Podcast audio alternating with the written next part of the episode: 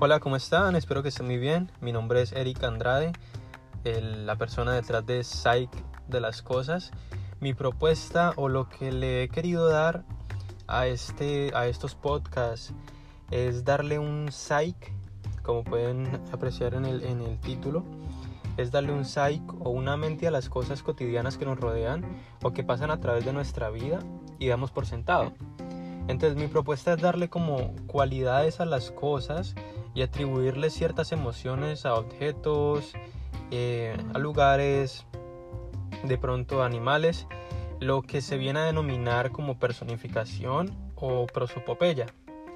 El prefijo psych en inglés denota a la mente o a algo mental. Por eso psychology puede significar estudio de la mente, entre otras cosas.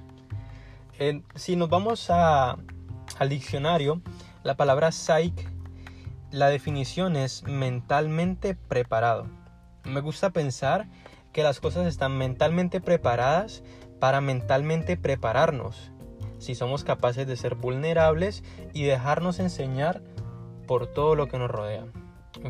Entonces espero que abran su mente y que se dejen hablar de estas cosas y que lo disfruten tanto como yo me lo disfruto mientras lo escuchan. Espero que les agrade, espero que la pasen bien, espero que se pregunten, que se cuestionen y que podamos crecer juntos.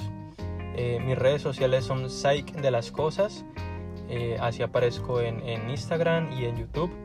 Entonces, si te, si te sirve, si te de pronto lleva a cuestionarte, entonces espero que lo disfrutes y que lo compartas. Gracias.